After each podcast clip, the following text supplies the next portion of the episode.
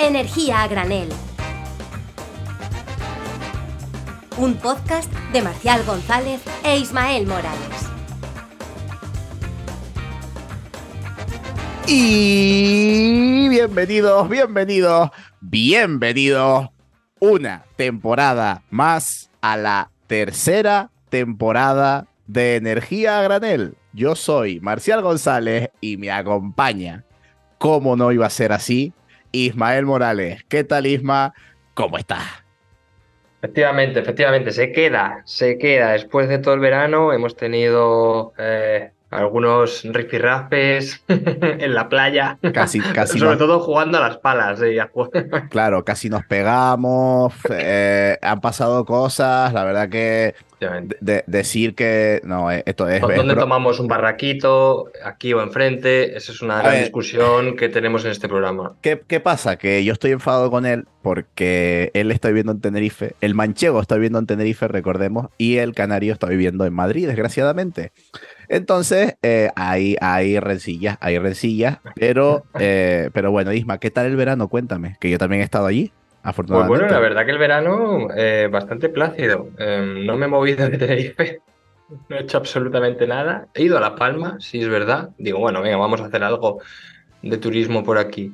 Pero más allá de eso, pues acabando un proyecto que dentro de poco verá, verá la luz y no puedo contar. Así que. Yo, yo, lo, puedo, yo lo puedo contar. No. tampoco.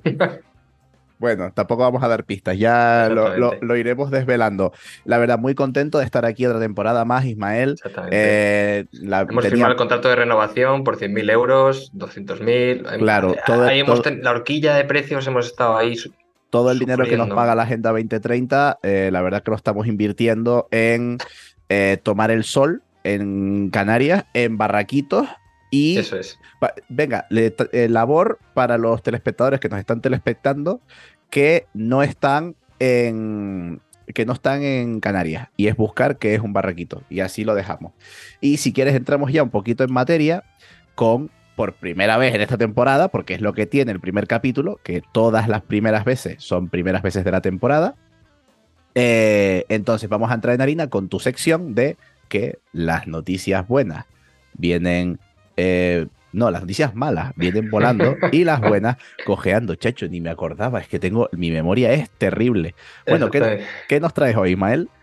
Bueno, pues en este caso es una mala noticia disfratada de buena y es que en, este momento se están regulando en, las, digamos, las fugas de metano, ¿no? Que hay en el sector energético. Muchos ya sabemos que también el sector ganadero, el sector agricultura es una de las principales fuentes de metano, pero en el sector energético, el gas natural en este caso, o incluso las minas de carbón y fugas también en, las explotaciones petrolíferas, pues liberan mucho metano que en, una gran cantidad, o sea, prácticamente el 90% no se contabiliza, no se tiene en cuenta, entonces como que es un factor fantasma, ¿no? De esto de que dices, joder, qué rápido avanza la temperatura media, qué rápido estamos viendo los impactos de cambio, de cambio, climático, claro, porque no está todo monitorizado ni está todo medido, ¿no? Entonces, bueno, eh, en este caso, en la Comisión Europea se están ahora mismo en un proceso de trílogos, que esto es como un proceso a tres bandas entre Consejo Europeo, Comisión Europea y Parlamento, votando, negociando las, las regulaciones técnicas y económicas de poner un, un coto ¿no? a esas fugas de metano en Europa. Esto es algo que ya se ha hecho en Estados Unidos y es pionero como tal y se está trayendo a, España. Y es que hay que recordar que el metano es un gas natural con un factor de calorífico eh, de 80 veces más, más, eh, más importante, más potente que el, que el propio CO2. ¿no? Entonces, por ejemplo, en el IPCC decían que si las emisiones de metano generadas por el ser humano disminuyeran en un 50% durante los próximos 30 años, mitigaríamos el aumento de la temperatura global en 0,2 grados centígrados para el año 2050, solo con ese 50% en los 30 años, ¿no? Porque imagínate si aceleramos más y, empezamos a, regularlo, ¿no? Pues eh, el tema es que un manifiesto, ¿no? De, por parte de innumerables ONGs y asociaciones energéticas españolas, pues han puesto esto en agenda climática ya han propuesto un, pues, que esto se empiece a regular y que el gobierno español también empiece a presionar a, ese, a esos trílogos que ya esto lo avanzaremos ¿no? y, sacaremos todas las novedades de qué, en qué ha resultado pues de que pongan objetos concretos de reducción de emisiones en las fugas, obligando a los distribuidores y transportes gasistas de controlarlo y monitorizarlo para luego reducirlo, porque si no se monitoriza esa reducción no va a existir. Eh, detección de fuga, reparación de tuberías, equipos dañados y también hay una práctica muy típica que es eh, venteo y quema de metano. ¿no? Esto quiere decir que muchas veces el, gas es más caro crear la infraestructura de extracción y distribución de gas que directamente eh, quemarlo, ¿no? Pues estoy en una mina de carbón, hay gas natural, pues quemo el, gas natural y extraigo el carbón. Eso también pasa con, el petróleo. Entonces, pues todo esto es algo que, se está luchando ahora mismo. Dime. Es como que para el poquito gas que hay, me sale más barato quemarlo. No te sale rentable que, que, montar una instalación de recogida, extracción de gas natural, porque bueno, que es muy poquito y se quema y ya está, y contaminamos. Entonces, claro, lo que, lo que vienes a decir es que algo muy silencioso, que es lo que denuncia este manifiesto, que son las fugas de metano, porque el metano es un gas 80 veces más potente en cuanto a efectos de, mm, eh, invernadero que, el dióxido de carbono. Eh, digamos que, pues si reducimos esas pérdidas, podríamos mitigar el aumento de temperatura para el año 2050 en 0,2 grados. Vale, esto que mm, tú me pintas como que está muy guay, al final lo que estamos hablando es que mm, todo es, son medidas para frenar el calentamiento global, ¿no? Efectivamente. Pero ¿y esto del calentamiento global? Eh, o sea, que tiene, hay, hay consenso científico detrás, eh, o sea, tiene, tiene estudios, ¿es tan importante? A mí no me suena que haya muchos, pero hoy te voy a traer una persona que sí que te va a hablar de todo este tema. Ah, que tenemos un invitado que viene a explicarnos esto. Efectivamente, el primer invitado de esta nueva temporada. Bueno, pues vamos a ver si el cambio climático existe o no. Le damos paso a la entrevista. Ahora nos vemos. Hasta pronto.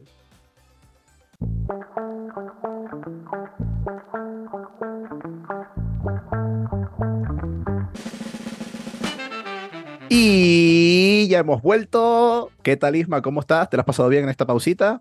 Pues sí, la verdad que me da tiempo a, beber cuatro tragos de agua, así que es suficiente. Muy bien, pues vamos ya con nuestra primera entrevista de la temporada. Estoy muy orgulloso de tener aquí ni más ni menos que a Eloy Sanz Pérez. Él es doctor en Ingeniería Química y profesor titular de la Universidad Rey Juan Carlos. Es autor de más de 30 artículos científicos y ha sido incluido en varias ocasiones entre el 1% de científicos más citados de todo el mundo, además con muchos premios en investigación y divulgación. Además, colabora frecuentemente en programas de orientación preuniversitaria y de divulgación de la ciencia, como la Semana de la Ciencia, etc., así como en programas de divulgación científica en radio, televisión y podcast, además de tener redes sociales que las mencionaremos tanto ahora, que es arroba el mañana, como al final del podcast, porque vale mucho la pena seguirlos. Pero hoy está aquí porque ha participado como revisor experto en el sexto informe de evaluación del IPCC. ¿Qué tal, Eloy? ¿Cómo estás? Bienvenido. Hola Marcial, hola Ismael. Bueno, pues eh, muy bien y muchísimas gracias porque a mí también me hacía mucha ilusión eh, participar con vosotros en este podcast. Lo hablamos hace ya bastante tiempo y bueno, ahora que no nos oye nadie, ¿verdad? Pues, claro, efectivamente. Eh, Voy a decir que hemos tenido que perseguirle eh, detrás, en plan, espiándole las clases. Oye, Eloy, vete al podcast. Es que la vida. Como, la vida de como si hiciera largas, al contrario, lo, que, me apetecía a mí. Tenéis, eh, ahora que estamos empezando, un, elenco de entrevistados entre los que da vértigo verse, ¿eh? Porque estáis empezando a formar aquí una cosa muy interesante. Desde que empezasteis con Isabel Moreno, y luego habéis ido teniendo, bueno, a un montón de gente, ¿verdad? A Sergio de Otto, a Xavier Cugat, Carlos Bernuy. Hay gente que se mueva un poco en redes y diga, a ver a quién le puedo preguntar esto de hidrógeno, quién me sabrá contestar. Pues seguramente una de esas personas en las que la gente piensa, es decir, una, una persona, un experto accesible, aquí lo habéis tenido.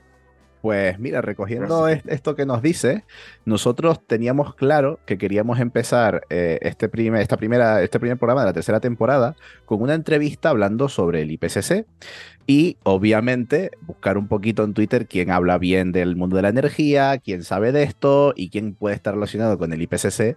Obviamente el primer nombre que nos vino a la cabeza fuiste, fuiste tú. Así que eres el invitado perfecto para, para haber venido aquí. Nosotros es el que queríamos traer. Y te lanzo ya la, primera pregunta, porque bueno, hay gente que puede estar diciendo eh, por qué es importante el IPCC o todo esto. Empecemos por el principio. Eloy, ¿qué es el IPCC? Bueno, pues el IPCC, si buscáramos, que no lo tengo abierto en la Wikipedia, nos diría que es el, eh, un organismo intergubernamental para estudiar el cambio climático. Vale, eh, viene de sus siglas en inglés, que es International Panel for Climate Change de las Naciones Unidas. Y bueno, ¿qué, qué significa eh, ser revisor? ¿Quiénes forman este, este IPCC? ¿Cómo has accedido a ser revisor? Vale, pues eh, mira, el IPCC tiene un organigrama que es complejo porque tiene directores, tiene luego editores y responsables, vamos a decir, de cada uno de, las, de los grandes bloques en los que luego sacan los informes que si el grupo se llaman grupos de trabajo, el grupo de trabajo 1, el grupo de trabajo 2 y el grupo de trabajo 3. Luego, bueno, os lo voy a contar ya en qué consisten. El primero habla de las bases científicas del cambio climático, el segundo habla de impacto, adaptación y vulnerabilidad frente a este cambio climático y el tercero estrategias de mitigación eh, de las que disponemos. Bueno, pues cada uno de estos grupos tiene sus editores, es decir, los responsables de los informes, tiene sus autores que los proponen los gobiernos, se busca tener, eh, vamos a decir, un equilibrio de género, un equilibrio de orígenes. Esto muchas veces en la ciencia no, no está tan equilibrado como debiera, ¿verdad? Y la mayoría de artículos científicos de no sé qué vienen de Estados Unidos, de Europa, de China, y el sur global está muy poquito representado. Bueno, esto se intenta conseguir un equilibrio. Y bueno, todas estas personas son las que escriben los informes y luego entra el papel de los revisores expertos. Como cualquiera que les suene algo de ciencia va a tener clarísimo, el papel de, la revisión es, es muy importante porque es la que al final nos está dejando claro que ese proceso se ha hecho como debiera. Me decías, ¿quién puede ser autor? Pues eso lo tiene que seleccionar a lo mejor un, bueno, eh, vamos a decir, entidades gubernamentales porque dependen en cada país quién las selecciona. Las, no las selecciona, las propone y ya luego es el board, el, consejo de este IPCC, el que va decidiendo si pues unas personas se aceptan o no. Obviamente, siempre hay muchas más solicitudes, son unos puestos eh, de prestigio. En España tenemos alguno y de habla hispana también tenemos eh, alguno más. Y luego entraría el, tema de los revisores expertos que comentabas. Y mira, te voy a responder a eso con una anécdota. Eh, me llamaron una vez, la verdad es que no voy a decir quién, pero me llamaron al despacho, así muy de por la mañana. Hay una cosa rara porque el teléfono ya no lo usa nadie. Y bueno, pues te paso con quien sea, ¿no? La directora general o el subsecretario de no sé qué. Que digo, ah, bueno, pues Mira, Eloy, es que eh, en calidad de experto revisor del IPCC queríamos tal, tal, tal. Bueno, era una invitación, vamos a decir, importante. Si alguien piensa que sabe cuál es, no lo sabe, porque no, no, es una que apareció en redes hace poco. Y, yo le dije, bueno, a ver, yo te lo agradezco esto muchísimo, pero que sepas que revisor del IPCC puede ser cualquiera. Por lo tanto, en calidad de revisor del IPCC no me invites porque puede ser cualquiera. Y aparte, yo no puedo hablar en nombre del IPCC más que nada porque a mí nadie me ha dicho puedes hablar en nombre del IPCC, ¿vale? Eh, entonces esto quede claro lo primero. ¿Quién puede ser eh, revisor experto? Pues básicamente hay un formulario online para cada uno de los tres grupos de trabajo en el que todo el que quiera se inscribe y por defecto se aceptan las solicitudes de, las personas que de alguna manera demuestren que saben algo del tema. Es decir, bases físicas del cambio climático, pues fíjate, prácticamente con cualquier titulación superior que tengas relacionada con un montón de temáticas, o cualquier investigador que trate esto, cualquier experto en esos temas, aunque no sea en universidad, se le va a aceptar. ¿Por qué? Porque lo que se busca en un proceso de revisión precisamente es incluir la mayoría de comentarios posibles. ¿Habrá algunos comentarios que no aporten? Por supuesto. ¿Habrá muchos comentarios que se rechacen? Por supuesto también, pero no, no se niega de entrada el paso a ninguna crítica. Y por ejemplo, otro, aunque ahora lo, seguro que me lo preguntáis, dentro de este proceso de revisión del IPCC, son miles de revisores los que dejan, mm, bueno, miles a lo mejor no son, pero cientos por lo menos sí, de revisores, algunos pocos cientos, los que dejan miles y miles y miles de comentarios. Y seguro que a cualquiera que nos escuche le sorprenderá saber que esos comentarios quedan registrados. Es decir, si alguien dijo esta frase no es correcta porque en este artículo o en esta revisión pone tal, eso ahí queda registrado y el editor, los, el editor de ese informe tiene la obligación de responder a ese comentario. Aunque sea para decir usted está equivocado por tal y tal y tal, pero ese proceso de diálogo, eso queda plasmado por escrito. Tardan muchos meses en publicarlo. La respuesta del editor queda plasmada también. Sí, sí, sí. Todo. Sí, sí. Muchas veces, a ver, se pueden hacer comentarios a frases, se pueden hacer comentarios a figuras, se pueden, se pueden hacer comentarios de estructura, o se pueden hacer comentarios a capítulos enteros, o, a lo mejor al, al, documento entero de un grupo de trabajo por cualquier motivo, ¿no? Pero la respuesta siempre, siempre va a quedar. Muchas veces la respuesta es, ok, gracias, se incluye. Pero hasta eso queda registrado. Bueno, con esta enorme explicación que nos ha dado Eloy, voy a coger un poquito los datos, voy a hacer un, masticado. Estoy abrumado, ¿eh? Antes de empezar el programa he prometido ser breve y fijaos. genial, genial, todo súper conciso. Lo que pasa que, bueno, vamos deshilachando, vamos abriendo melones eh, y eso. Entonces, nos queda claro que el IPCC es este panel intergubernamental de expertos sobre el cambio climático de la ONU, que reúne a científicos de todo el mundo se agrupan en tres grupos de trabajo, ¿no? El primer grupo de trabajo, como ya has dicho, es el relacionado con la física del cambio climático. El segundo grupo habla de la adaptación al cambio climático y el tercer grupo habla de cómo mitigamos este, este cambio climático. Ok, como la, la gente que más sabe, que nos dice la problemática del cambio climático, cómo, mm, digamos, nos enfrentamos a él y qué hacemos para intentar eh, que el cambio climático sea lo, menos malo posible. Yo tengo, ahora de que decías las cifras de, investigadores y demás, para el último informe de, este IPCC, ¿no? las cifras que tengo yo es que son 200, participaron 270 autores de 67 países, 675 eh, autores revisores eh, más de, más de 34.000 artículos revisados y más de 62.000 comentarios de expertos y de miembros de diferentes gobiernos. Eso solo para el informe del grupo 2, que recordemos que son tres informes.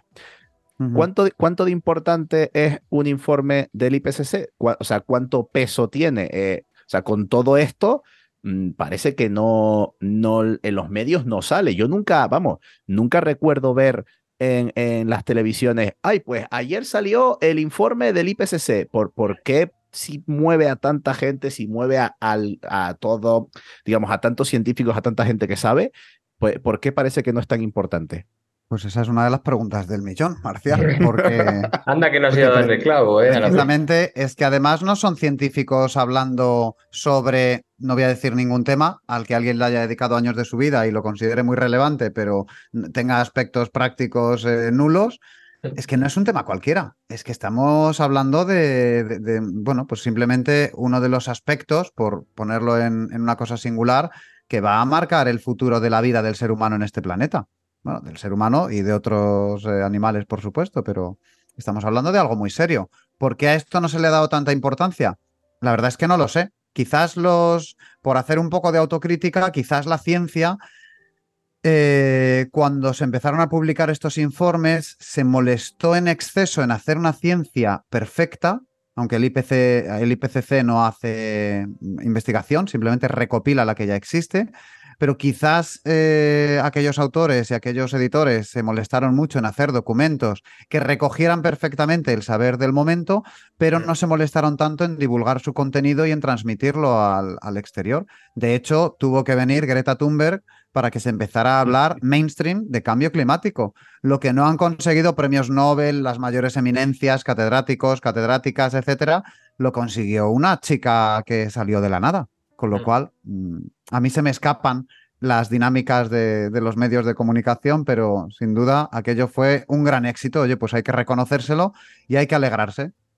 Que los no, es fundamental, o sea, es que justamente eso es un tema que estuvimos hablando el otro día entre comunicadores, divulgadores. Dice, puedes tener el informe con o sea, con los mejores resultados que te digan exactamente qué hay que hacer, pero si no se comunica, si no llega al público adecuado y ese público adecuado no se moviliza en función de esos resultados, o sea, es como si fuera absolutamente nulo, como si ese informe no existiera. Y en ese caso yo creo que el IPCC obviamente no está en la cresta de la ola porque mediáticamente ya sabemos que hay temas que tienen más relevancia pues, para las propias cadenas porque venden más o venden menos, pero yo creo que sí que creo que se ha hecho un, un avance considerable. Y por ejemplo, justo me estaba recordando la figura esta última del, del informe, creo que era el sexto, de cómo se veía la franja ¿no? y las personas en función del año en que nacieron y cómo les iba a afectar en el futuro.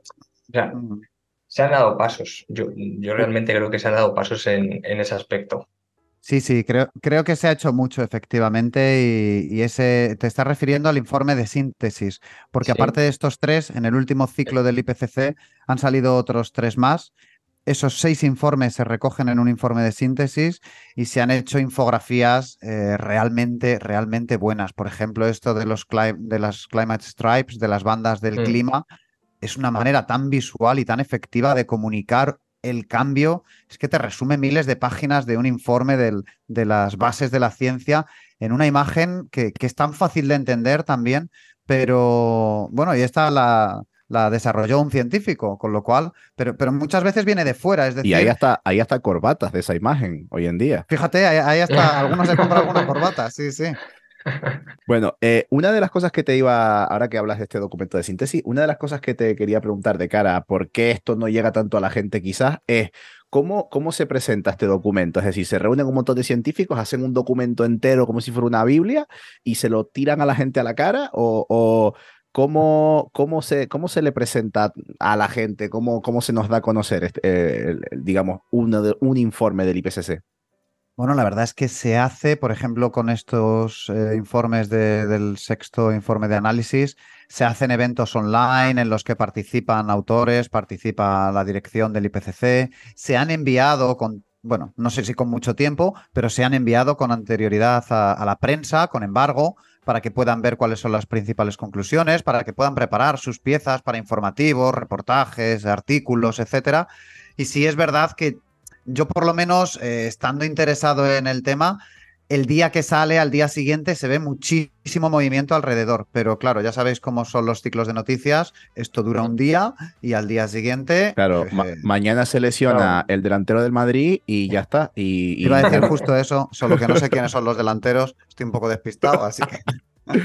Pues, pues eso, que, que, efectivamente el ciclo de noticias es, así y entiendo que esto pasa de moda eh, muy rápido. Yo una de las cosas que me, me, gusta mucho cuando, cuando le recomiendo a alguien leerse el IPCC o lo que sea, le digo, a ver, tú tienes diferentes versiones. O sea, es todo eh, la, misma versión, no, no se me, me, malinterprete, pero tienes diferentes formas de leerlo. A mí me gusta mucho que lo intentan a ver, está el tocho grande, el tomo gordo, y después lo intentan subdividir. De hecho, crean una cosa, por ejemplo, que se llama el sumario para los que llaman policymakers, ¿no? Para los hacedores de política, que se traduciría de, alguna manera, eh, que es como la versión reducida, yo, yo le digo para tontitos porque es la que leo yo, pero, pero es como para gente que no es tan entendida, eh, de, todo el informe, pues es como una versión adaptada al, público general. Yo normalmente recomiendo que se lean eso, ¿vale? Como, como eso entiendo que tiene 42 páginas y a lo mejor no es la lectura como más ligera del mundo, todavía te sacan eh, lo que se llaman headline statements, es decir, em, titulares, eh, como por así decirlo, afirmaciones de titular y, eso todavía, eso son nada, tres, cuatro paginitas donde tienes clara, claramente, en plan, dudas de, yo qué sé, mm, el cambio climático, cuáles son sus causas y cómo están observadas. Y te dice claramente en un parrafito, oye, pues esto es por esto, por esto, por esto, por esto y por esto. Y si quieres saber más, ya vete aquí que te lo explico bien. Y, o sea, creo, creo que esa forma eh, quizás no se le da todo el bombo que se puede porque se presenta como un documento presentado por científicos con excesivas barreras, eh, todo gente con, como no con batas, pero sí como con mucho prestigio, se le da como una importancia de un documento como si fuera una Biblia y creo que eso también echa para atrás a, mucha gente. Quizás habría que sacar, eh, no sé, habría, que hablar con Netflix para hacer una serie de, del IPCC, el informe 6 del IPCC y que nos hagan una serie con, a ver, hicieron una serie sobre la creación de la bomba atómica. Que, o sea, una serie, no, una película, Oppenheimer que, y, lo petó. ¿No crees que pueda haber una, una película una serie sobre el IPCC que explique estas cosas? Oye, pues no, no lo sé, ¿eh? yo no lo veo el tema tan sexy como para... Eso le pones un gancho, una historia de amor en las oficinas o algo así y seguro que lo Claro, siempre tiene que haber una historia de amor, pero ya no sé muy bien. Fíjate que lo, que comentabas, Marcial, es el, resumen del resumen. El informe, tengo aquí, por ejemplo, no sé cuál, eh, comentabas tú el segundo, pero bueno, el primero que tengo de los, del grupo de trabajo 1 el informe en sí, con sus anexos y su todo, son más de 2.000 páginas en las que se desglosa, bueno, pues eh, todo lo habido y por haber. Luego se hace un lo que se llama resumen técnico, que ese resumen técnico son unas 100, ciento y poquito hojas. Ese sería el resumen ya científico. Pero claro, es que luego nos vamos al resumen para los policy makers, es decir, para los políticos a los que se supone que hay que dárselo todo muy mascadito o que no tienen tiempo o mm, lo que sea, que sea son 30 hojas. O sea, tampoco es... Y aún así 30 hojas, pues efectivamente para un tema aleatorio no puedes esperar que nadie las lea. Yo eso lo entiendo perfectamente, si es que es lógico por otra parte. Claro, entonces por, eso creo que, bueno, pues hacer todos estos formatos lo más accesible posible. Yo está claro que las 2.000 páginas no me las leo. Eh, yo del, del, volumen que sacaron, que dices tú, de, de, síntesis hace poco, que son 186 páginas, tampoco me las he leído. Yo es verdad que cuando salen, sobre todo, pues cosas que más me interesan a mí, cuando sale el de mitigación, y pues hay un apartado sobre energía y especializado en energías renovables y sistemas eléctricos, pues a lo mejor eso sí que voy un poquito más al detalle porque, porque es mi campo y me, y me interesa más, pero entiendo que digerir todo esto es muy, muy, muy difícil.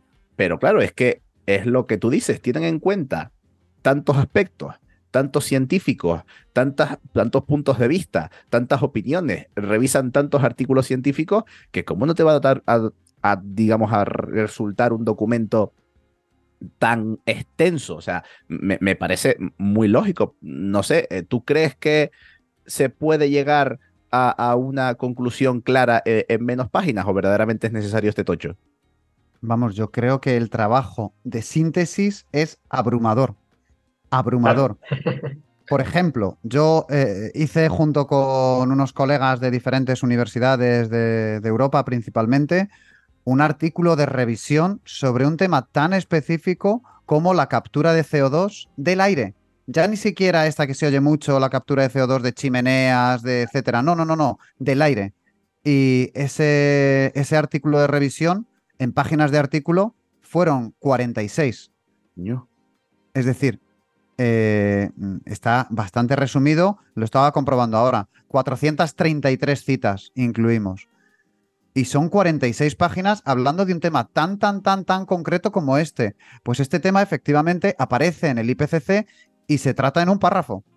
Pero claro, el que haya escrito ese párrafo se ha tenido que leer artículos como este, posiblemente. ahora no sé si estoy... No, este no puede estar citado porque es posterior, pero el anterior que hice seguro de captura de CO2 Mm, tiene que estar citado, eso es porque alguien se lo ha leído, alguien lo ha razonado y alguien ha incluido los comentarios principales. Pues es un tema que tiene potencial, pero a lo mejor le falta desarrollo en este aspecto, en este aspecto y en este otro. Y te resumen los resúmenes. Vamos, el trabajo es ímprobo. No.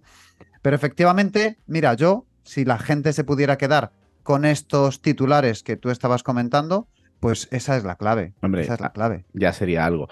Eh, obviamente, para, para nuestros telespectadores que nos están telespectando, primera vez que lo digo esta temporada, ¿eh? poco se habla. Primer eh, capítulo.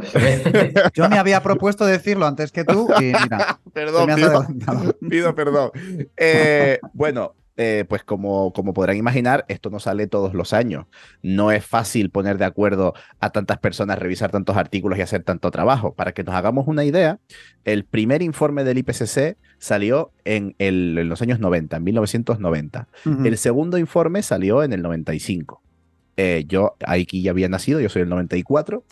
El tercer informe nació, eh, bueno, salió en 2001 el cuarto informe en 2007, el quinto informe entre 2013 y 2014, y ahora este último ha salido eh, ocho años después, en 2020, 2021 salió, al final de 2021 salió el grupo 1 y durante 2022 salieron el grupo 2 y el, y el grupo 3. O sea que esto es algo que lleva muchísimo tiempo por eso mismo, porque hay que poner a muchos científicos de acuerdo. Y yo te pregunto, Eloy, ¿cómo es esta labor? ¿Es posible poner a los, a los científicos de acuerdo? ¿Existe el consenso científico? Eh, sí, sí, claro, claro que existe, por supuesto, porque además los científicos somos gente muy razonable eh, en el que cada vez que te presentan un argumento diferente y de peso que no coincide con la idea que tú estás proponiendo, no te digo que cambies directamente, pero por lo menos evalúas y, estudias la nueva evidencia. Esto no es como decías antes, ¿no? El que es del Madrid o es del Atleti, a ti te demuestran, bueno, este es un mal ejemplo, ¿no? Pero cualquier otra idea, porque esto es una cuestión de gustos, ¿no? Pero cualquier otra idea preconcebida que tenemos muchas veces, parece que nos cuesta que nos muevan de ahí, ¿eh? Y en este caso no. También es verdad que no todas las investigaciones científicas tienen por qué ir en el mismo sentido. ¿Vale? Habrá algunas que, por ejemplo, hayan estudiado la acidificación del océano en mayor detalle y pueden concluir una serie de aspectos que no han estudiado otros. O a lo mejor es que yo lo he estudiado en el Pacífico y otro estudio en el Atlántico y las respuestas son diferentes. Con lo cual. esas dicotomías, ¿cómo se introducen? ¿Cómo se pueden exactamente? A lo mejor esto es algo demasiado específico lo que os estaba diciendo, pero para cada una de estas grandes conclusiones de las que habla el IPCC, eh, nos dice cuál es el nivel de confianza. Esto ha ido variando a lo largo de los informes, cómo se mostraba, pero normalmente cada vez que nos dice, eh, por ejemplo, ¿no? leo ahora textualmente, esto ha llevado a impactos adversos y pérdidas eh, daños económicos y, ecosistémicos a la, a la naturaleza y a la población. Y te pone entre paréntesis, alta confianza.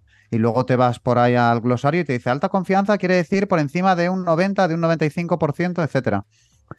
Que a lo mejor es una cuestión excesivamente técnica, pero ayuda a que por lo menos nos entendamos de que las afirmaciones que se están haciendo, algunas hay Mm, bueno, un consenso muy grande en cuanto a, que las publicaciones que hay dicen todas lo mismo, pero es que a lo mejor hay pocas publicaciones.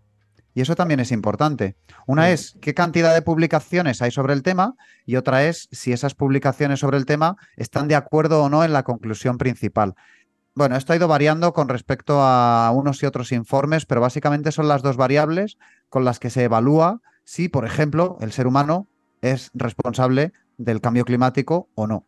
Claro, e, esto también, el grado de confianza es algo que si eh, te mueves en ámbito científico estás acostumbrado, pero yo creo que es de las cosas que más le chocan al público general. Y es que un científico normalmente rara vez te va a decir, he llegado a esta conclusión y es 100%, es así, sino te va a decir, todo apunta, hay una alta confianza, hay una gran mm. probabilidad de... Ah. Entonces, yo creo que esto es, esto choca con, con, el público general que está acostumbrado a que desde los medios se diga, no, no, esto es así porque lo digo yo y punto.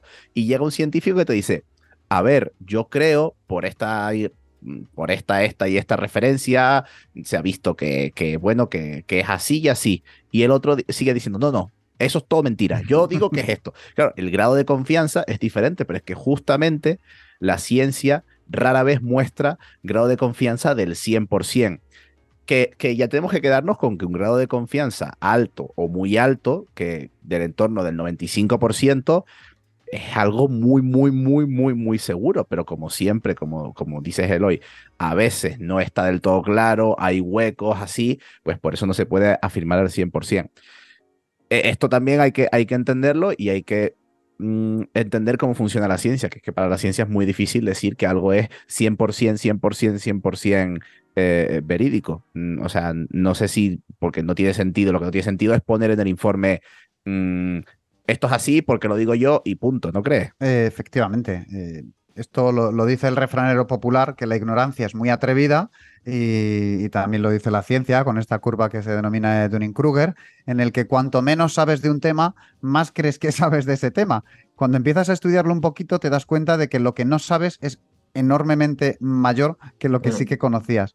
Con lo cual, eh, cuanto más estudias un tema, bueno, pues más ves las, las incertidumbres que quedan todavía. Entonces, en todo caso, yo esto diría, pues tú imagínate que vas un día por setas y alguien que es entendido en setas te dice, oye, esa no te la comas porque no se habla así, ¿no? Afortunadamente, pero mm, eh, con alta confianza eh, la vas a palmar si te comes esa seta, por encima del 95%.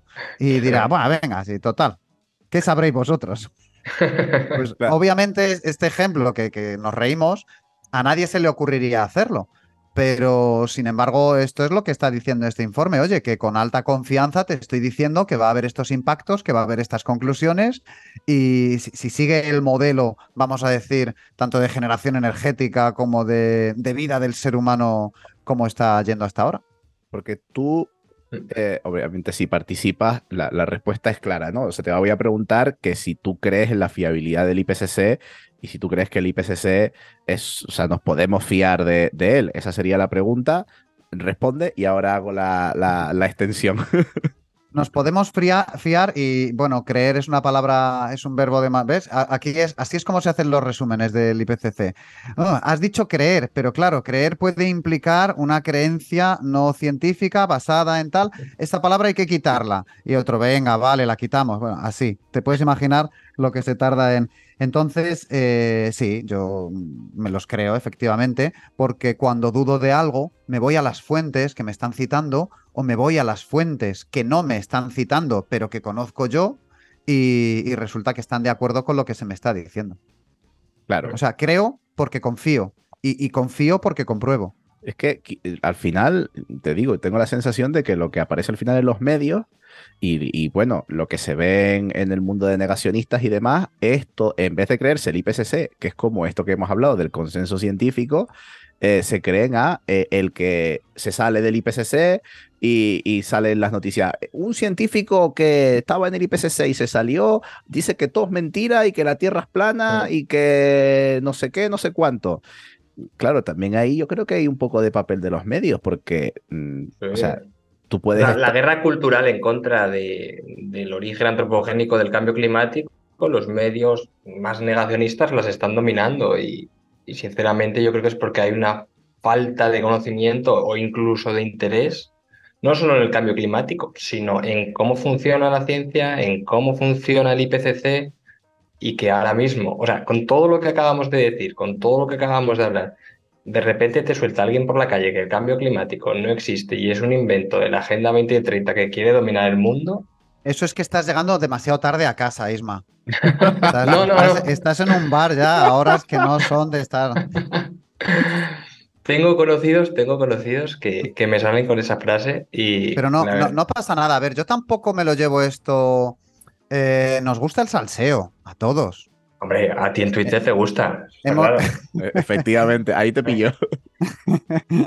Hemos visto hace un par de meses al Congreso o al Senado, ya no recuerdo, de Estados Unidos, eh, interrogar a expertos de no sé dónde sobre si la NASA o el gobierno había estado ocultando la existencia de extraterrestres.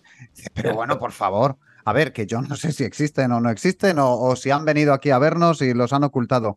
Pero es tan poco probable que toda esa mm, patraña sea, sea lo cierto y, el cuerpo de evidencia que existe eh, en decenas, centenas, miles de, artículos y, demás no lo sea.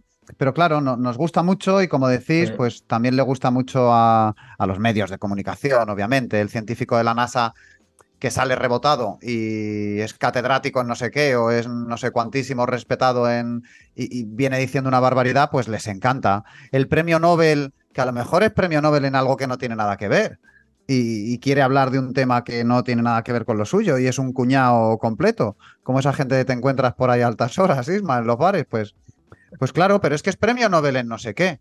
Y te está hablando de otro tema que no tiene nada que ver y es un completo ignorante, pero ya va con esa pátina de, experto y, nos pasa en todo, ¿eh? Nos pasa cuando que si las vacunas causan autismo, por ejemplo, pues a lo mejor hay por ahí algún artículo científico de dudosa calidad que lo decía, que lo, que lo pretendía demostrar, pero hay otros decenas, cientos, miles que dicen lo contrario. Bueno, Eh, en esto consiste el consenso científico, no en que se ponga una pistola en la cabeza a, cada uno de los científicos o se les amenace con quitar becas, como se dice por ahí, o al revés, se les, se les quiera sobornar con jugosos premios y promociones si van a favor de no sé qué o tal otra tendencia de argumento. Es tan difícil, es tan difícil hacer eso a nivel global que, bueno. Totalmente. Y queda como anécdota prácticamente. Para, para, un poco ilustrar esto de que está, todo esto que estamos hablando, eh, sobre todo porque se, ah, misma mencionaba también lo del calentamiento, eh, digamos, la acción del hombre sobre el cambio climático y tal. Voy a, voy a coger lo que habíamos contado de el, los eh, headline statements, estos resúmenes que se hacen como muy cortitos, y voy a traducir una de, uno de sus puntos, ¿vale? Que habla sobre el calentamiento global observado y sus causas. Y leo lo que pone textualmente. Dice, las actividades humanas principalmente a través de las emisiones de gases de efecto invernadero, han causado inequívocamente el calentamiento global, con una temperatura de la superficie del planeta que alcanzará 1,1 grados centígrados por encima de eh, los niveles de entre 1850 y 1900 en los años 2011 a 2020. Las emisiones mundiales de gases de efecto invernadero han seguido aumentando con contribuciones desiguales históricas y actuales derivadas del uso insostenible de la energía, el uso de la tierra y el cambio de uso de la tierra, los estilos de vida y los patrones de consumo y producción entre regiones, entre países y dentro de ellos y entre individuos. Y entre paréntesis pone confianza alta y una serie de em, digamos, enlaces, marcas de puedes seguir leyendo aquí, lo explicamos aquí, esto es por esto, por esto y por esto, mm, puedes leer más aquí. Todo este consenso científico, todo este peso, y, y después en la tele llega una persona y dice: Sí, pues bueno, pues hace 50 años me acuerdo que yo vivía en la Sierra de Madrid y hacía frío. Y ya está. Y, la sociedad se queda tan tranquila. Y, aquí tenemos un informe que ha costado cinco años sacar, que te lo describe perfectamente, que te puedes fiar de él, que es como, Jope, pues si tenemos unos mínimos científicos, son estos. Claro, así es. Y, lo que, también lo que sucede, o sea, es los, los, impactos del cambio climático los estamos viviendo con sequías, con incendios, y esto te utilizan y te revesan todo y te dicen, es que todo eso se está justificando para a luchar contra el cambio climático, con todas las renovables, y entonces es como tan enrevesado, tan turbio todo. ¿Tú, crees, Eloy, que después de esto, de este párrafo, de todo lo que mm. explica, queda alguna duda de la existencia de un cambio climático antropogénico? ¿Sabes cuál es la clave de ese párrafo que has leído? Ahí en ese párrafo hay una palabra que nunca, jamás antes se había usado en un informe del IPCC. Inequívoco, ¿no? Inequívoco, eso es. Siempre se hablaba de alta confianza, altísima confianza, y en este informe se usa la palabra inequívoco. Es decir, eso que antes decíamos que es casi tabú, es, es casi imposible para que un científico te diga que algo es así y seguro, se usa en este informe. Por algo será. Se usa por primera vez. Es decir, ha tenido que estar la evidencia tan clara, tan clara, para que se diga inequívoco. En un resumen, como hemos dicho antes, de cientos, miles de páginas, y en este titular se use esa palabra. Eso mm, nos, nos debería de... Mm, para que haya pues consenso en los 6.000 comentarios para poner esa palabra, ¿no? Como tú comentabas antes. Es más, porque luego hay algunas, algunos comentarios críticos, con razón, sobre el, el, Summary for Policymakers, este resumen para... Digo mucho lo de policymakers porque en español no sé muy bien, sí, para políticos. Para políticos. Para gente que hace políticas. En ese informe no solo entran comentarios de revisores. Lo que he dicho al principio es que el IPCC es un, un organismo intergubernamental, lo forman los gobiernos. En ese resumen también meten mano los gobiernos. Bueno, meten mano relativa. No pueden decir nada en contra de lo que afirma la ciencia, pero pueden intentar maquillar que se digan las cosas de una u otra manera en función de si tu país vende carbón, vende petróleo, etcétera, etcétera. Y, esto, por desgracia, se ve y se intenta meter mano. Y, y, que aún así haya sobrevivido la palabra inequívoco, pues es muy, es muy significativo. Claro, si es que ya ha pasado muchísimos filtros para llegar hasta aquí y es que no, no nos queda, vamos, es que no, no hay otra. Y, bueno, mm, no sé si queremos repasar un poquito lo que dice el último informe. Eh, por ejemplo, claro, es, es, clarísimo sobre las consecuencias que, que, tiene este cambio climático. Tampoco creo que haya dudas. Eh, yo me acuerdo cuando presentó Antonio Gutiérrez el informe, que es un, ahora mismo no sé el cargo que tiene, pero es la persona encargada de presentar eh, el segundo o la que director de la ONU puede ser puede ser que mm. tenga algo de sí, es el secretario general de, secretario general de la ONU expresidente de Portugal y físico ojo. Pues ahí, ahí, lo tienes. Yo me quedé con el nombre, pero no con, con, los cargos. Eh, pues cuando presentó el informe del grupo 2 de trabajo de este, de este sexto informe del IPCC, eh, dijo una frase que, es que se me quedó grabada en la retina, que es que era eh, el atlas de, del sufrimiento humano moderno. Mm, porque recordemos que ese grupo de trabajo de lo que va a hablar es de las consecuencias del cambio climático y de cómo somos vulnerables frente a ese cambio climático y qué podemos hacer para adaptarnos a él. Eh, que yo no, o sea, que no sé si quieres un poco, Eloy, eh, comentar un poquito eh, este informe que me parece de, de los más importantes. Mm, adelante. Vale, pues mira, sobre ese informe, por ejemplo, sí, a ver, a Antonio Guterres hay que, hay que reconocerle que está haciendo una labor efectivamente mediática y además de poner las cosas bien negro sobre blanco en, lo que, bueno, pues al final es lo que representa este conocimiento y este reto al que se enfrenta la humanidad, que yo siempre digo es posiblemente uno de los mayores retos como humanidad. Mira, por ejemplo, el, cambio climático ha causado efectos negativos a, cualquier aspecto prácticamente que nos podamos imaginar. Pero uno de los más eh, llamativos es que el efecto que tiene es desigual en las diferentes regiones. Por ejemplo, más de 3.000 millones de personas viven en lugares que tienen una alta vulnerabilidad al cambio climático. ¿Por qué? Porque tienen problemas de sequías extremas, tienen problemas de salubridad de sus aguas, tienen problemas eh, gubernamentales porque sus gobiernos son muy débiles o no son capaces de hacer frente a los retos que tienen o no tienen los mecanismos y los... Eh, básicamente la financiación necesaria que necesitaran. Y esto es desigual, es decir, cuando vemos esos mapas con diferentes colores, lo que podemos denominar el sur global se suele ver bastante más afectado que el norte global, que sería el mayor causante de, estos, de estos efectos. O sea que estamos viendo una desigualdad por regiones que es tremenda. Pero aún así, cuando nos vamos a una región, no hay más que pensar. Si viene un calor extremo, ¿quién es el que más sufre ese calor extremo? Pues son aquellas personas, nos podemos ir a, vuestro barrio, de donde esté viviendo cada uno de nuestros telespectadores que nos están telespectando. Eh, en, tu barrio, en el, en el que no hay vacas por la calle, creo, ni, ni, toda esa miseria que vemos en, en esos países del sur global.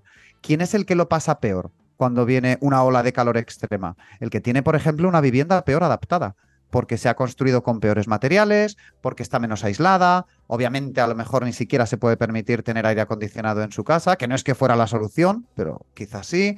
Quien tiene a lo mejor trabajos más precarios o trabajos que le hacen más vulnerable porque tiene que estar a merced de las inclemencias del tiempo. Y hemos llegado a ver defunciones en España por trabajadores a los que no se les ha sido capaces de respetar su derecho simplemente a trabajar en unas condiciones laborales dignas.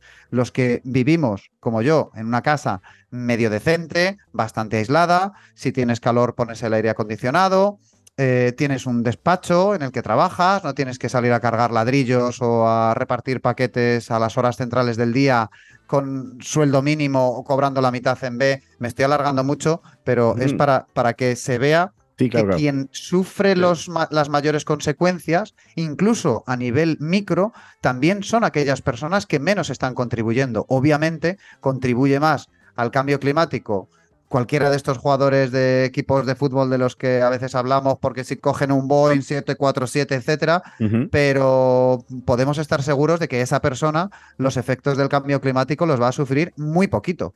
Muy poquito. Y es que ya, ya lo hablábamos. Me, te ha quedado muy bien. Eloy. Sí, sí, e-, Eloy, es que eres un experto. Parecía que estaba preparado. y no te he contado mucho del informe porque al final, mira, podemos contar algo más. Eh, por ejemplo, una de las cosas que a mí me gusta resaltar, porque es que, eh, bueno, tenemos diferentes acciones y este informe también es de adaptación. Una de las cosas que nos dice el informe es que hay muchos ejemplos de adaptación que son erróneos. Es decir, nos estamos adaptando poco y nos estamos adaptando mal. no estamos acostumbrados a hablar de adaptación. Es decir, seguimos en ciudades, por ejemplo, sin ser conscientes de que hay que desasfaltar, de que hay que reverdecer. Y yo hablo desde Madrid, con lo cual lo sufro en primera persona cuando salgo a, la calle el cambio climático que tú hablabas, ese calentamiento global de 1.1 grados, ese ya lo tenemos y va a ser para siempre. No se va a quedar ahí, subirá a uno y medio, a dos, a, dos y pico, esperemos lo más contenido posible. Pero es que aparte de todos los esfuerzos de mitigación, es decir, que si renovables, bomba de calor, vehículo eléctrico, etcétera, necesitamos también adaptarnos a todo lo que está por llegar. y eso es algo que este informe recoge que se está haciendo poco y mal. Os iba a poner otro ejemplo, pero creo que ya vamos justitos de tiempo, así que no vamos a eh, dejarlo. Eh, tienes, o sea, tienes toda la razón. Eh, yo, según hablabas, me acordaba de pues por ejemplo, el capítulo sobre las COP que teníamos la temporada pasada hablando con Marta Montojo, donde hablábamos de pues, cuando intervenían los países, veías los países del norte global que intervenían desde un atril, bien vestidos, y recordamos el, el momento del que el presidente de Tuvalu dio su intervención media, o sea, sumergido hasta la cintura dentro de, del agua. Y, y ejemplificando que diciendo claramente, eh, gente, ustedes están hablando aquí de a ver si es que van a tener más calor en verano o menos, pero, pero mi país está hablando de que a lo mejor dentro de 20 años eh, sube el nivel del mar y mi país no existe. Para, o sea, para que hablemos también de que lo que para nosotros, como estaba diciendo hoy, no es tan urgente, para otras personas sí que es urgente, sí que necesitan medidas ya y sí que esto supone un problema muy, muy, muy, muy grande. Pero fíjate lo que te voy a decir, Marcial, o sea, también, o sea, en España también moviliza más. Esa persona de Tuvalu, por supuesto, está en su derecho y, tiene mucho tirón a nivel internacional. Pero si tú pones a una persona que está trabajando a 40 grados de la calle a las 2 de la tarde en un verano, vas a tener mayor impacto en España porque lo van a, ver como algo eh, propio, algo que ven todos los días. Entonces, también me parece interesante que la gente vea que también nosotros es urgente que nos estemos adaptando y es urgente que ya estamos viviendo y políticas de adaptación aquí en España son prácticamente nulas, todo lo contrario. La mm. poca adaptación que teníamos eh, cultural, histórica, la estamos perdiendo. Claro, totalmente. Es que yo recuerdo eh, este año en Madrid, vamos, yo estaba viviendo en Suecia, pero este año en Madrid hubo unas olas de calor muchísimo antes de, de o sea, en abril y en mayo había temperaturas típicas de, de, julio y de agosto. De hecho, mm. eh, falleció una persona, se, se, eh, salió mucho en las noticias, fue ahí totalmente de acuerdo contigo, fue muy sonado porque, claro, porque tenemos que adaptarnos, como estaba diciendo hoy porque esto mm, es algo muy, muy fuerte. Yo me acuerdo este verano en Tenerife, un calor que yo no he vivido en la vida. Y, sí, mm. que, sí que estamos teniendo cada vez más episodios eh, extremos del clima, que ya no, por otra parte, volviendo al tema que nos estamos desviando un poco, eh, es lo que nos dice eh, el IPCC y todo esto está recogido y nos habla de que cada vez va a haber más eventos climatológicos extremos, etcétera, etcétera. Y ante todo esto, o sea, ante el IPCC, digamos, coge y nos dice, ¡pum! Toda esta información es de ustedes, utilícenla bien, hagan las cosas bien, intenten eh, hacer lo mejor posible dentro de la información que nosotros le damos. Eh, recordemos que no solo nos dicen lo que hay, sino también nos indican, sobre todo en este tercer grupo, nos indican las cosas que podemos hacer para eh, mitigar el cambio climático y cómo podemos hacer para reducir nuestras emisiones, etcétera, etcétera. Doy un dato y es que las dos tecnologías más interesantes, según el IPCC, para mitigar el cambio climático son la energía solar y la energía eólica, que no solo nos va a ayudar a mitigar los efectos del cambio climático, sino eh, ahorrar dinerito. Eso lo dice eh, el IPCC, no lo estoy diciendo yo, ojo, que creo que ya más, veces lo hemos, lo hemos mencionado. Entonces, con todo esto, con todos los datos que tenemos, se lo dan a los estados, a los gobiernos, etcétera, etcétera, a las organizaciones. Y yo te pregunto, Eloy, ya hemos visto, porque también lo ha dicho el IPCC, que ese acuerdo famoso de París, donde habíamos dicho que no iba a subir más de un 1,5 grados la temperatura conforme a la era preindustrial, no sé qué, ya el IPCC está diciendo, señores, no van a llegar. No van a llegar porque lo están, o sea, no lo están haciendo muy bien y ya casi con total seguridad vamos a superar 1,5 grados. Yo te pregunto, ¿qué tal lo estamos haciendo? O sea, ¿vamos tan mal? ¿Qué, podemos esperar? Para, para 1,5 grados, eh, sí, sí, sí, vamos muy mal. Vamos, de hecho, las previsiones son que se alcance la próxima década. Con lo cual, Eh, además es que cuando, se establece, a veces se, comenta cómo funciona el aumento de temperatura y se dice, si dejáramos de emitir CO2, dejaría de aumentar la temperatura. Y eso es cierto, pero es que no podemos dejar de emitir CO2 así de repente, como el que chasquea los dedos. Con lo cual, eh, al final lo que se hace es, una cuenta matemática, es decir, si yo quiero limitarme a 1,5, ¿cómo tiene que ser la pendiente, esa bajada de emisiones? Sí, claro, la pendiente es que eso es la montaña rusa del parque de atracciones. O sea, es una locura, es la lanzadera más que una montaña rusa, es una caída con una pendiente tremendísima. Es decir, tendríamos que ir, pues para que nos hagamos una idea, a ritmo de COVID. A ritmo de COVID, año 2020. Y claro, ese ritmo no, bueno, no sé cómo de fácilmente aplicable es por parte de, ya no de los gobiernos, sino de los individuos. Muy poquito, la verdad. Eh, eso, mm. eso está claro.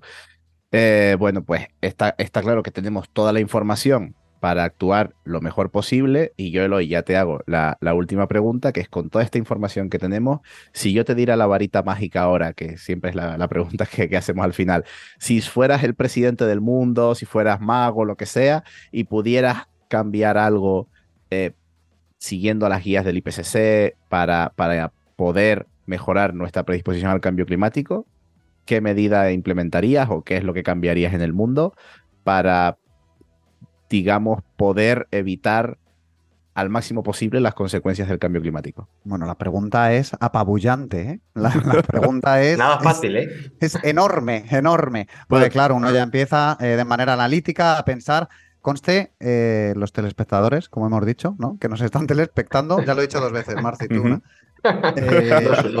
que, me lo han dicho al principio del programa, digo, antes de empezar a grabar, digo, a ver en una hora o en tres cuartos de hora qué se me ocurre. Y la verdad es que se me ocurren tantas cosas que la respuesta perdería sentido. Pero mira, yo me acuerdo de pequeño, cuando empezaba mm, allá hace muchos años, tú estabas ocupado naciendo, eh, empezaba a nacer mi conciencia ecologista y recuerdo que había un vídeo de una persona que se comportaba, bueno, pues como nos hemos comportado todos, ¿verdad? Tratando eh, todos lo, a, la tierra como si fuera de usar y tirar.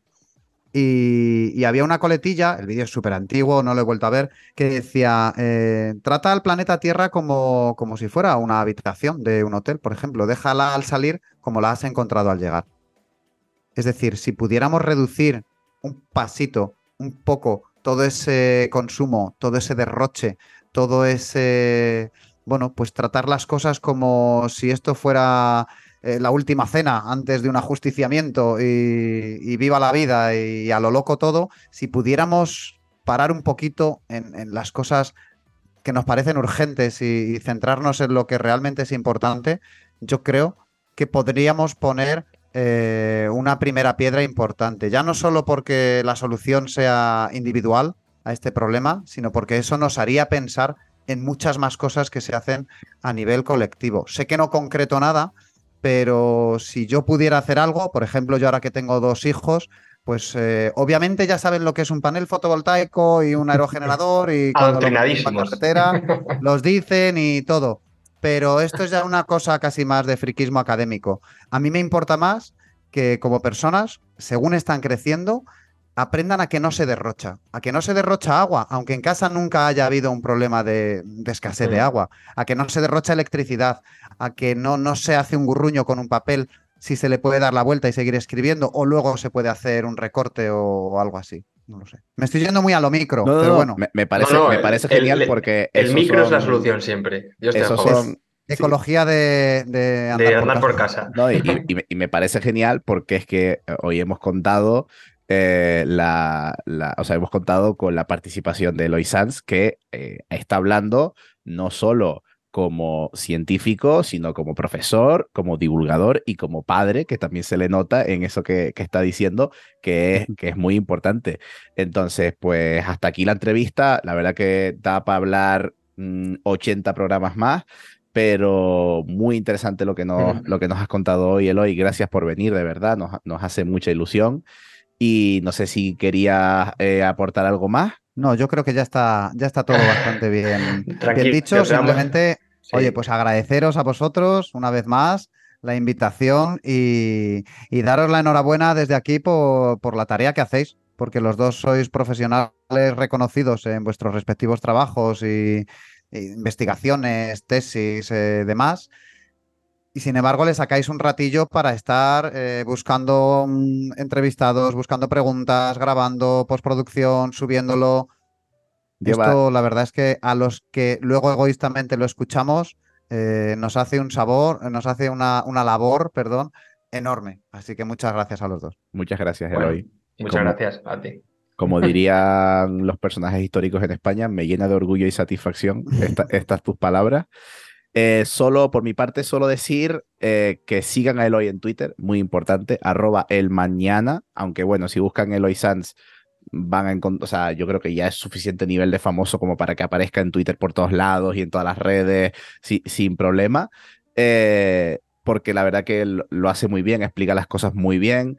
Y, y, vale la pena darle un follow en, iba a decir Twitter, pero claro, ya esta temporada no es Twitter, ya es X. Pues sígalo en... X, X, por favor. Claro, sígalo en X. Es que, claro, ya recomendar la cuenta X de los invitados me, parece un tanto eh, excesivo, pero. pero Mi perfil, perfil, de OnlyFans todavía no me ha abierto, pero.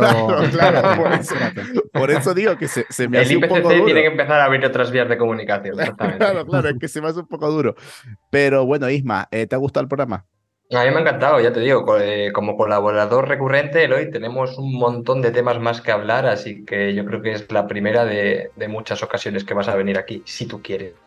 Yo encantadísimo siempre, así que... Pues nada, hasta aquí yo he sido Marcial González, arroba p barra baja renovable en Twitter y me ha acompañado otra temporada más Ismael Morales, arroba Ismoralópez en X Así que nos seguimos escuchando y nos vemos en el próximo capítulo. Hasta pronto, adiós. Chao, gracias. Energía a granel, un podcast de Ismael Morales y Marcial González.